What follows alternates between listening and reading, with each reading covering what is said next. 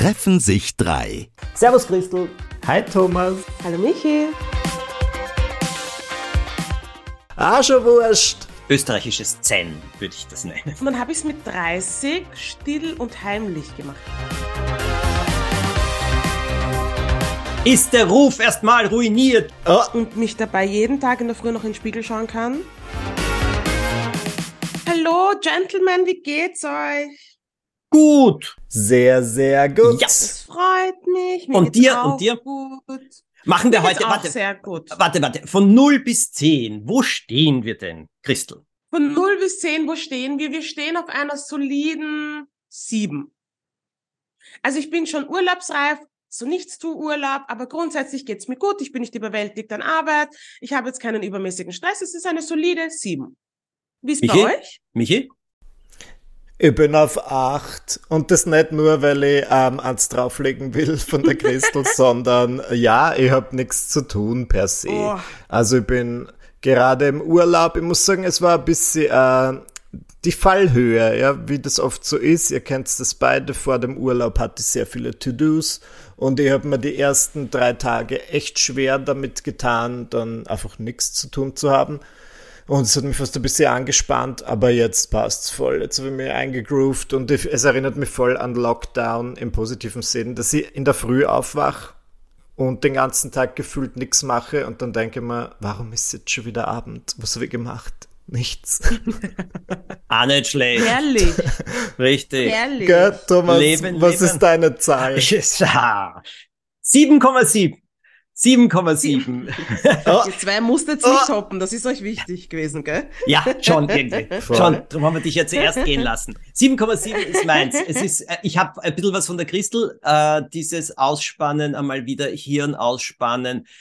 Ja, das brauche ich jetzt irgendwie auch. Und gleichzeitig tun sich viele schöne Sachen. Ich genieße es sehr. Ich bin so glücklich, dass Sommer ist, dass es warm ist. Und ähm, diese Mischung aus ein bisschen müde, aber dann etliches noch zu tun, dann wieder ausruhen und so weiter. Mhm. Also die macht's aus. Und sieben ist eine schöne Zahl. Und 7,7 gefällt mir. Vielleicht sogar 7,8, weil 8 ist die große Glückszahl im Chinesischen. Darum mag ich sie auch sehr gerne. Ah ja. Also ungefähr dort. Also wir stehen, Oh, wow. wir stehen gut. Wir haben Fragen bekommen, eine ganze Menge. Ähm, und Oh, ja, wir können ja noch einige heute einmal ein bisschen weiter be, ähm, beantworten. Welches Zitat, das ist eine der Fragen, die mich immer äh, aus der Bahn wirft, welches Zitat hat euch im Leben am meisten geprägt? oh, Zitate. Jetzt muss ich mal, ich google ganz schnell berühmte Ich wollte Zitate. gerade sagen, hast du Ähm. eins, Thomas? Thomas, du hast fix eins, gell? Soll ich dir was sagen? Keins, äh, kein Zitat, äh, kein berühmtes Zitat. Ich kann jetzt nur meinen eigenen Vater zitieren, der wirklich etwas gesagt hat, das mein Leben massivst beeinflusst hat. Und das ist dieses Zitat, was wird das, was du jetzt im Moment gerade empfindest, in einem Jahr für dich bedeuten? Und das hilft so Ja. sehr. Bei Mhm. allem, vor allem wenn ich down bin oder sonst was. Gleichzeitig, ich sag's euch ja auch, der große Jubel genauso. Ähm, in einem Mhm. Jahr wird es sich auch egalisiert haben. Das hat zu einer Mhm. enormen Beruhigung in meinem Leben äh, geführt. Und immer wenn ich ihn angejammert habe und gesagt, wie schrecklich und manchmal bin ich so down und auch bla bla bla. Und hat er gesagt, und in einem Jahr, was wird das für dich bedeuten? Weil wir es vergessen haben. Mhm. Also das hat wirklich. Ich habe auch. Das ist schon, Ja. das hört man oft. Das hört man sehr oft. Christel, du hast eins, das ähnliches oder wie? Nein, Was überhaupt ist nicht. Ähm, ich glaube, so. meine Mutter hat immer zu uns gesagt, nachdem sie mit uns geschimpft hat oder ihren Standpunkt sehr klar gemacht hat, hat sie immer gesagt, I hope I made myself crystal clear. Und dieses Zitat hat dazu geführt, dass ich mich Crystal Clear genannt habe als Künstlername. Ja, Ich, genial. find, ich finde, das Sehr zählt gut. auch. Na, was heißt und wie? Und ja, Natürlich zählt das. weil ich habe jetzt per se kein, na, das ist es. That's it. Das ist mein Zitat. Ist doch schön. Kein Mantra, kein Lebensmotto. Ich finde das immer interessant, dass quasi ähm, Leute so gern nach ihren Motti oder wie sagt man, nach ihren Leitfäden, Motti, nach ja. ihren Mantras gefragt Ja. werden. Und das hat man, also natürlich, für, versch- ich habe das Gefühl, die wenigsten Leute haben jetzt irgendein Motto, das sie durch das ganze Leben zieht. Eher sind so in Lebensphasen wo dir dann ein Mantra vielleicht Kraft geben kann. Ich habe mal was mitgenommen von hinter den Kulissen von Dancing Stars, weil ich weiß nicht warum. Alle waren natürlich sehr angespannt vor jeder Sendung und es war der Chefchoreografin Conny Kräuter immer sehr wichtig, so ein Ort, ähm, so einen Kreis zu machen, wo wir alle die Hände zusammenlegen vor der Sendung und schreien. Und der Spruch, den wir immer geschrien haben, war, ah, schon wurscht.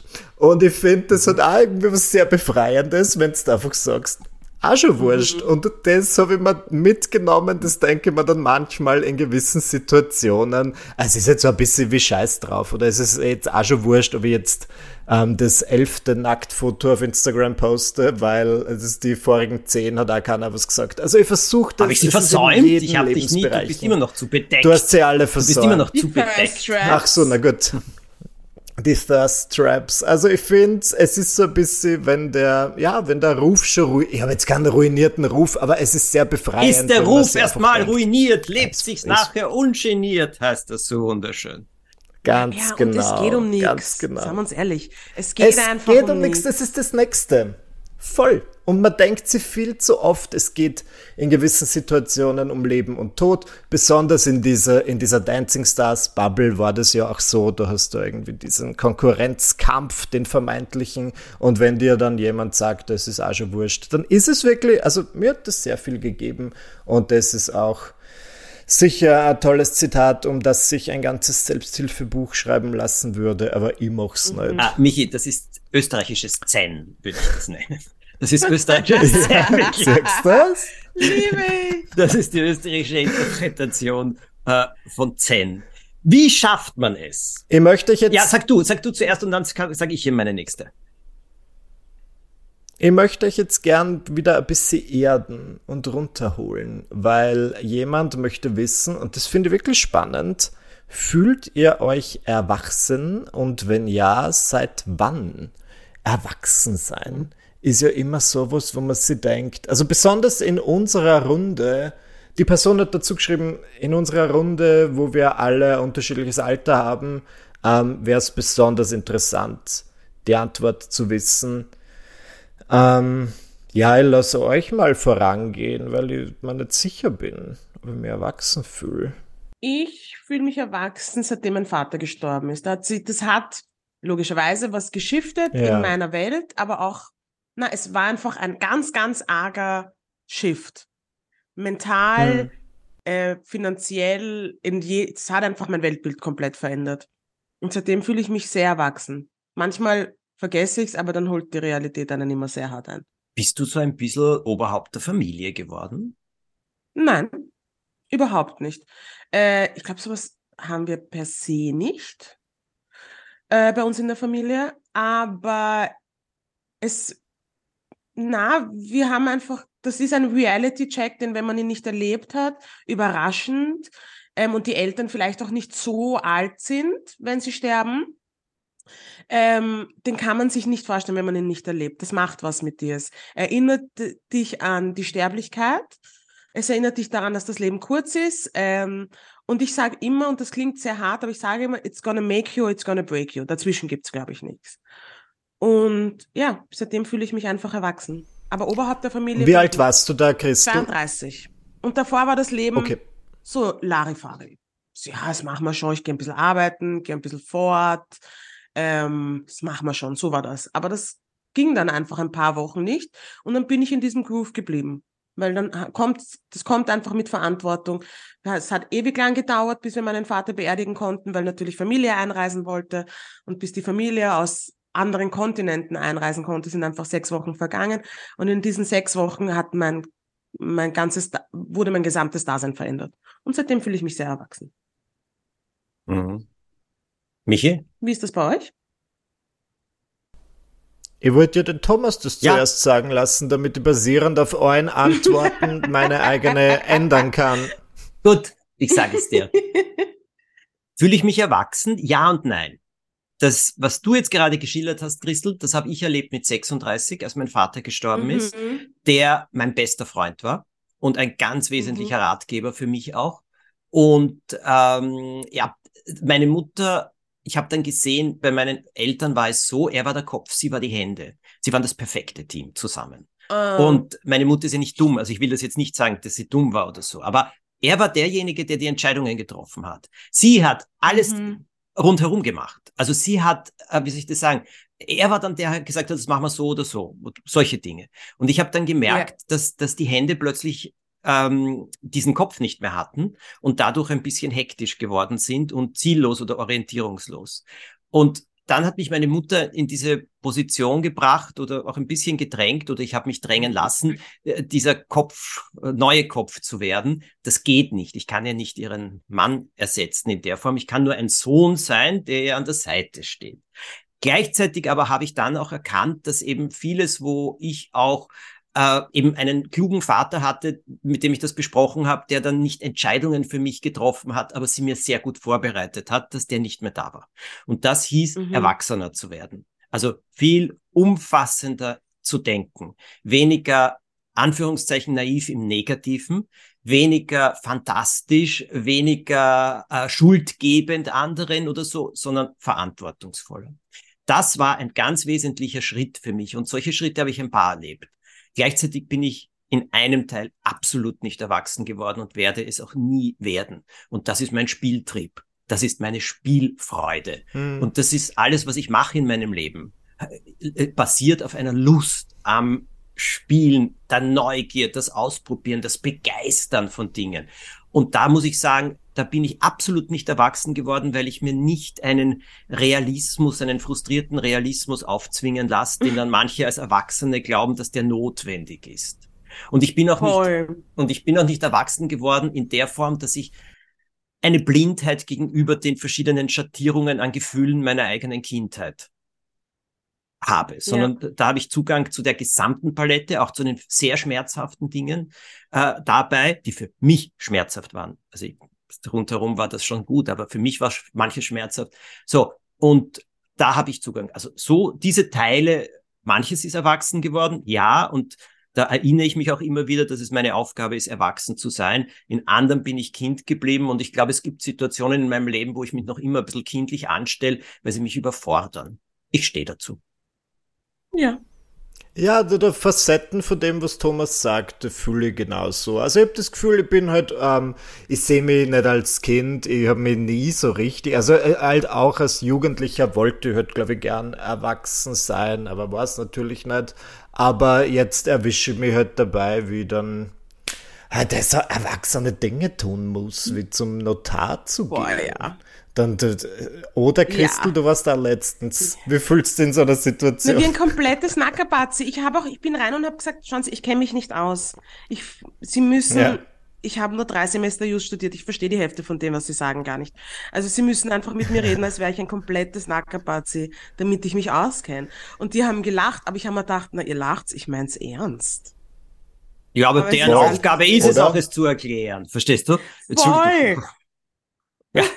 Voll. Aber It's man fühlt sich halt trotzdem dann ein Ja. bisschen, ein Deppert. bisschen kindlich. Das, aber ja, es stört mich dann auch nicht. Finde ich auch irgendwie erfrischend, wenn man sich dann wieder, wenn man so einen Reality-Check kriegt.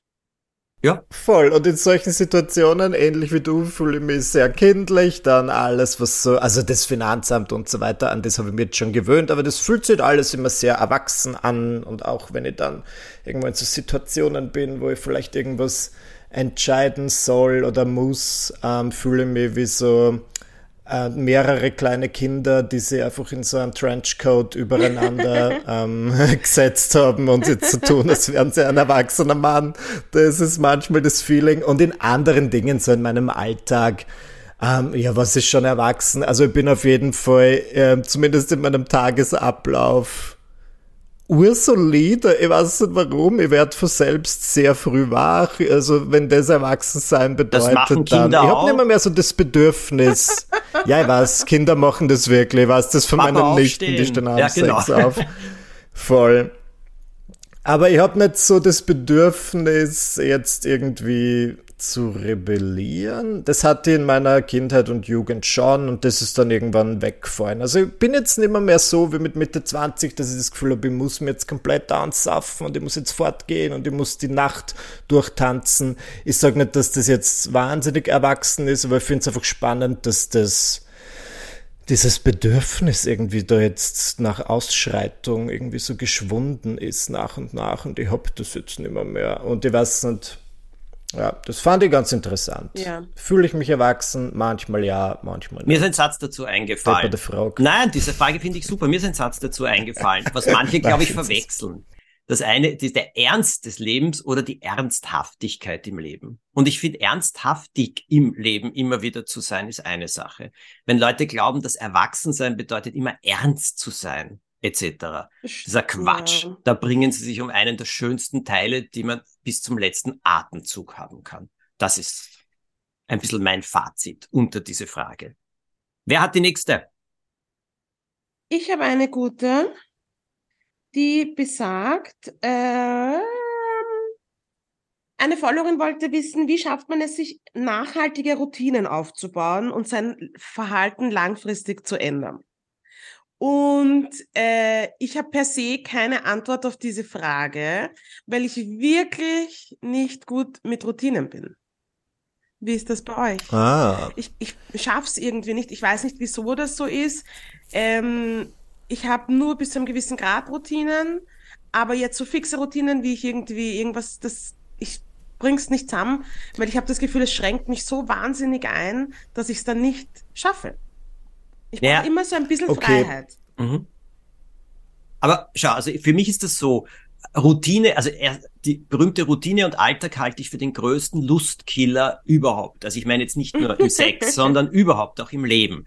Allerdings mhm. Routine oder eben so ein gewisses Gerüst. Mir hilft das, äh, damit ich weiterkomme, weil in meinem Leben, in meinem Kopf und so geht's eh so chaotisch zu. Oder nicht chaotisch mhm. im Negativen, sondern da ist so viel, da, damit ich all die Freiheit haben kann, brauche ich rund um mich die Eckpfeiler. Aber da gibt's etwas, alles was ein Zwang ist, alles wo ich glaube, ich muss das machen, ich soll, also soll ist überhaupt das ärgste Wort, ich soll das machen, das, daraus wird nichts. Und damit höre ich auch wieder auf. Alles, was mir wirklich mhm. nützlich ist, das mache ich weiter. Und das gilt herauszufinden. Und dann ist es schon so, dass der menschliche Geist oder was ich nicht, oder wir oder der Mensch oder überhaupt manches ein bisschen trainieren muss. Also so wie jeder Muskel angestrengt werden muss, äh, damit er für die Zukunft ein bisschen mehr aufbaut an Muskelfasern und Kraft, damit er in nächster Zeit dann nicht so über ähm, äh, nicht so überanstrengt wird. Genauso ist das einfach mit dem, wie wir Sachen sehen. Und wenn wir manches äh, fünf, sechs Jahre immer so gemacht haben, es aber nicht mehr hilfreich ist und wir es verändern, heißt es nicht, dass das Neue wir sofort beibehalten. Da braucht man ein bisschen Disziplin dazu. Aber ich glaube, ja. diese Struktur und Routine, wenn sie hilfreich ist und das Leben stabilisiert und damit auch etwas klarer und einfacher macht, ja. Und das muss man rausfinden und das muss man einüben. Und wenn das nicht so ist und nur ein Sollen ist, vergessen. Voll. Also ich bin also, dass mir meine Routine sehr viel ähm, Sicherheit gibt, weil man denkt, okay, es kann jeder Tag der Hauptteil eines jeden Tages ein bisschen anders sein, aber das, was ich in der Früh mache und auch am Abend meistens, ist immer gleich. Und ähm, ich kann es jetzt nicht so konkret beantworten. Ich habe im Urlaub dieses Buch mit Atomic Habits. Ja. Das ist ja seit ähm, einiger Zeit in den Bestsellerlisten und ich habe es noch nicht gelesen. Aber irgendwann habe ich mal was gelesen, was mir persönlich ein bisschen hilft bei Routinen, ist, dass man, wenn man eine neue Routine startet, ähm, ich sage jetzt zum Beispiel Sport, ist es am Anfang nur immer voll besonders. Und du bist so, oh, ich habe heute Sport gemacht und du postest das vielleicht auf Instagram, was so besonders ist und so weiter. Und ich finde, mir hilft es aber kopfmäßig, wenn ich das nicht als so besonders ansehe, weil ich bin ja nicht stolz auf mich und poste auf Instagram, wenn ich mir die Zähne putze. Das ist halt einfach, das mache ich halt. Deswegen, ähm, wenn es jetzt mein Anspruch ist, jeden Tag Sport zu machen, ist es auch, hilft es mir, wenn ich mir denke, okay, das ist jetzt nichts Außerordentliches, was ich gemacht habe. Das ist einfach das Fundament meines Tages und ein Teil meiner Routine und natürlich mache ich Sport. Das hilft mir gedanklich. Andererseits umgekehrt, wenn man sich Dinge abgewöhnen will, ah, nicht versuche nicht so viel dran zu denken. Also ich habe das mal in irgendeinem so Buch gelesen, wo jemand gemeint hat, wenn man weniger Alkohol trinken will, soll man nicht die ganze Zeit sagen, ja, heute trinke ich nichts, heute trinke ich nichts, weil du gehst, sagst ja auch nicht jeden Tag, ah, heute ähm, nehme ich mal nicht Heroin. Es ist halt einfach Alter, nicht. Michi, gleich das Härteste vom Härtesten. Einfach, So stand du kommst dort. Ich gebe-